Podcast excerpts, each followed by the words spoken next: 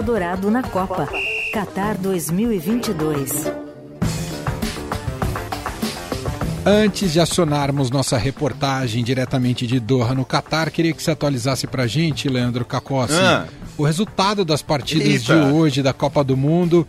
Terminou há pouco o jogo entre Inglaterra e Estados Unidos, foi o jogo que fechou a rodada desta sexta-feira e abriu a segunda rodada de grupos da Sim. fase de grupos do Mundial uh, no Catar. Esse jogo agora há pouco, chatérrimo. Nossa senhora. Uma Inglaterra que decepcionou demais e que atrapalhou os planejamentos de bolões do Brasil inteiro, terminou 0 a 0 Mais um 0 o quinto 0 a 0 desta Copa do Mundo. É, meu amigo. Mas antes disso, a gente teve lá de manhã aqui no Brasil, né? Uma hora da tarde lá no Catar, 7 horas da manhã aqui no Brasil.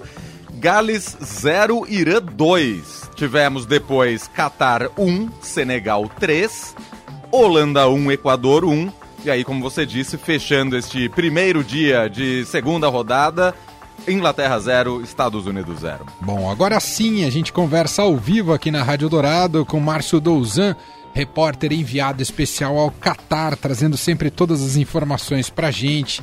Oi, Douzan, tudo bem? Boa, bom dia para você aí, boa madrugada, meu caro, tudo bem? Boa noite, Manel, boa noite, Leandro, boa noite a todos. Pô, essa Copa do Mundo aqui tem tanto 0 a 0 que se bobear o Havaí fazia gol aqui no Inglaterra, que falaram tanto, toda badalada. Hoje os Estados Unidos foi inclusive. Você, você assistiu o jogo, Douzan? Não, quem, quem cobre Copa do Mundo não assiste Copa do Mundo. Isso daí. não dá, não tem como. Ou a gente trabalha ou a gente assiste o jogo. Não dá. É isso. Bom, Douzan está diretamente lá de Doha, no Catar, acompanhando tudo sobre a seleção brasileira. Inclusive, o dia seguinte, a boa estreia do Brasil na Copa, vitória por 2 a 0 sobre a Sérvia. Era um dia para ser só de comemorações, de alívio, de projeções de uma Copa que tende a ser muito boa para o Brasil, mas agora encontra percalços consideráveis. Até porque nosso principal jogador, Neymar, né, se lesionou na partida de ontem e hoje foi o dia de entender um pouco melhor o quadro dessa lesão. Então queria começar a nossa conversa aqui, Douzan, você contando um pouco sobre isso. Envolve não só o nosso principal jogador, o Neymar, mas também o lateral direito Danilo. Diga lá, Douzan. É, o tanto o Neymar quanto o Danilo sofreram entorces no, no, no tornozelo ontem durante a, a, partida contra a Sérvia. O Neymar teve um problema no tornozelo direito, o Danilo no tornozelo esquerdo. As lesões são parecidas, eles os dois fizeram exames de ressonância magnética é, na tarde de hoje aqui em Doha e foi constatado lesão ligamentar nos dois atletas. Né? O, o Neymar é uma lesão ligamentar lateral no tornozelo direito e o Danilo uma lesão ligamentar medial no tornozelo esquerdo. É, o que também tem de comum aos dois, os dois estão fora, já foram vetados da partida contra a Suíça na próxima segunda-feira e provavelmente também ficarão de fora é, diante de Camarões é, na quinta. O médico da seleção, doutor Rodrigo Lasmar, ele gravou um vídeo de um boletim médico é, falando sobre isso, e ele disse que a gente tem que ter, a gente, o povo brasileiro, o torcedor, enfim, é, tranquilidade, porque, é, segundo ele, não é caso é, de corte definitivo dos jogadores e que eles vão ser analisados é, dia a dia para se acompanhar a evolução. Resumindo, o que se tem de certo? O Neymar e o Danilo não jogam na segunda-feira e eu arriscaria dizer que também não jogam a última partida da fase, é, porque se o Brasil vencer, a Suíça já vai estar classificado, então seria até temerário colocar é, qualquer um dos jogadores e talvez é, agravar a lesão é, para o terceiro jogo. Já vou te ouvir sobre as opções do técnico Tite para substituir tanto Danilo quanto Neymar no time titular do Brasil, mas vamos ouvir essa declaração que você citou, Dozan, do médico da seleção brasileira, Rodrigo Lasmar. Os jogadores Neymar e Danilo iniciaram o tratamento ontem, imediatamente após o nosso jogo. Hoje pela manhã eles foram reavaliados e conforme nós já tínhamos adiantado na entrevista de ontem, é, através da avaliação física de hoje, achamos importante fazer um exame de imagem, uma ressonância magnética, para que nós tivéssemos mais dados da evolução dos dois jogadores. Os exames mostraram uma lesão ligamentar lateral no tornozelo direito do Neymar, junto com um pequeno edema ósseo, e uma lesão ligamentar medial no tornozelo, do, é, no tornozelo esquerdo do Danilo. Os jogadores continuam em tratamento. É muito importante nós termos muita calma, tranquilidade. Essa avaliação será diária para que nós tenhamos então informações e tomarmos as melhores decisões a partir disso. Já podemos adiantar que não teremos os dois jogadores para o nosso próximo jogo, mas eles permanecem em tratamento com o nosso objetivo de tentá-los recuperá-lo a tempo para essa competição. Muito bem, está aí a declaração do Rodrigo Lasmar, explicando um pouco a situação tanto do Neymar quanto do Danilo, lesionados ambos no tornozelo. Uh, Douzan, eu acho que agora a grande questão é, são as opções que o técnico Tite tem para a montagem do time titular com a ausência desses dois nomes. E acho que a pergunta que o Brasil inteiro quer saber, Douzan, que foi motivo de polêmica na escalação, o Leandro aqui até abriu um sorriso. Daniel Alves vai jogar ou não vai jogar? Vai Douzan? deixar o pandeiro de lado ou não? A gente está elaborando aqui uma lista de quais as opções para o Tite não escalar Daniel Alves. Maravilhoso. ah. é, mas, mas é, eu acredito, e aí vamos ser respeitosos, vou ser respeitoso com o Daniel Alves, que ele é um, talvez um dos, talvez o jogador mais vitorioso né, do futebol mundial, com certeza um dos mais vitoriosos. Ele tem uma carreira é, fenomenal, já foi muito importante para a seleção brasileira, mas as nossas brincadeiras aqui é porque se trata de um jogador é, de 39 anos e que não vinha jogando é, numa liga competitiva. O último time dele foi o Pumas no México, que foi inclusive eliminado de forma precoce. Então, a, a nossa crítica, nossas brincadeiras em relação ao Daniel Alves é que ele já não está mais é, no auge da sua forma física e nós estamos falando de uma Copa do Mundo. Dito tudo isso, eu acho de verdade que o Daniel Alves vai jogar sim na segunda-feira e o motivo é muito simples. Se o Daniel Alves não jogar na segunda-feira na vaga é, na lateral direita, que é a vaga para a qual ele foi convocado, o Tite vai estar assinando um atestado de que ele levou o Daniel Alves para ser é, o agregador, o chefe de torcida, sei lá o que, que, seja. Não tem outra opção a não ser colocar o Daniel Alves. Mas e o Militão, Douzan? E o Militão? O, o, Militão ele é zagueiro, seria um improviso.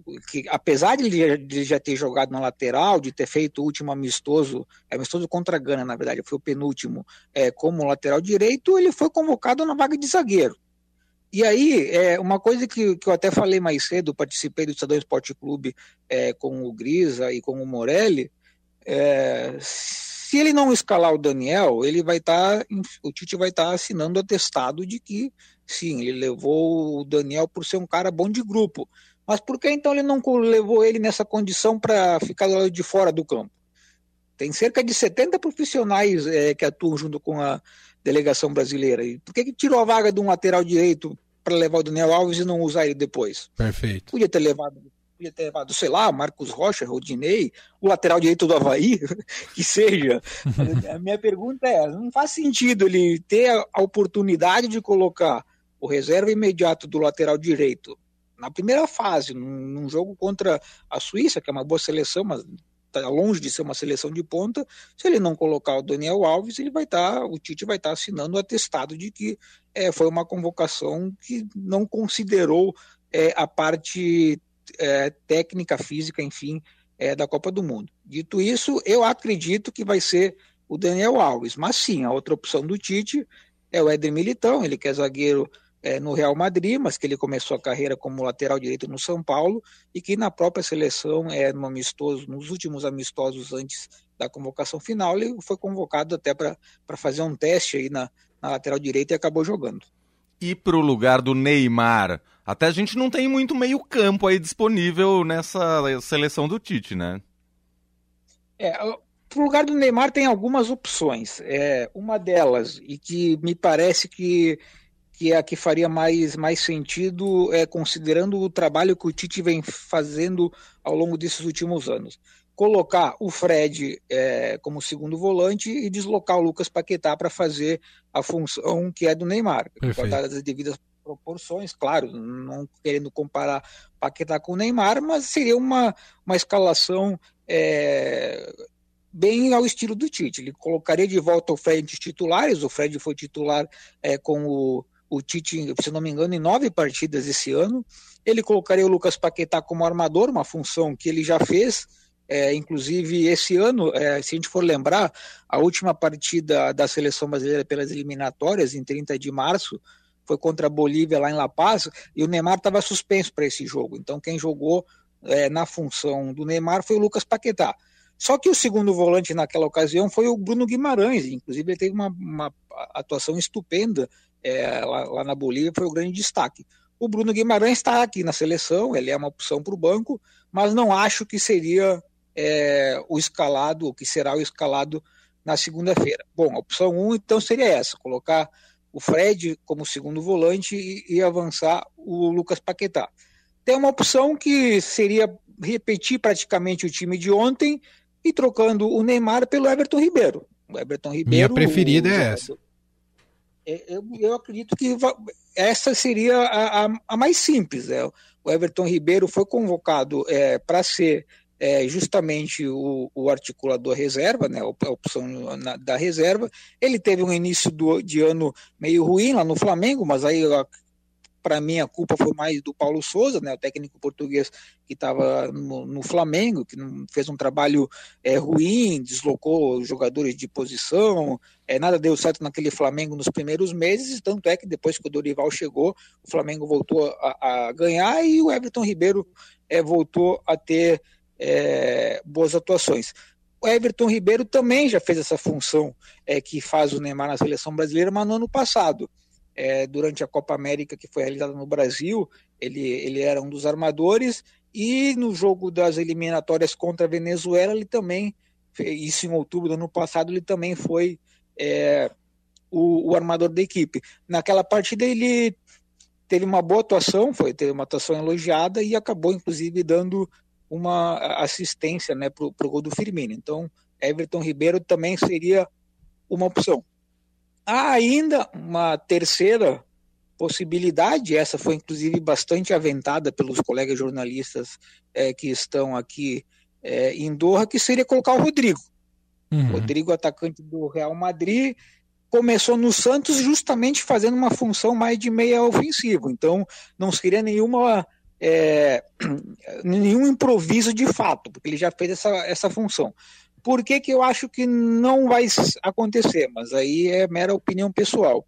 É, primeiro porque o, o, Rodrigo, ele atualmente no Real Madrid ele joga mais avançado, e segundo e principal é porque seria ah, um time muito faceiro, mais ainda do que a gente, do que aquele de ontem, contra um adversário duro que é a Suíça, que é um time é, bem postado, taticamente é, correto, e seria povoar o meio, entre o meio e o ataque com atletas muito jovens. É, o Rodrigo é um dos mais jovens da seleção, junto com o Martinelli, e apesar de ele ter experiência é, de Liga dos Campeões da Europa, está na sua primeira Copa do Mundo.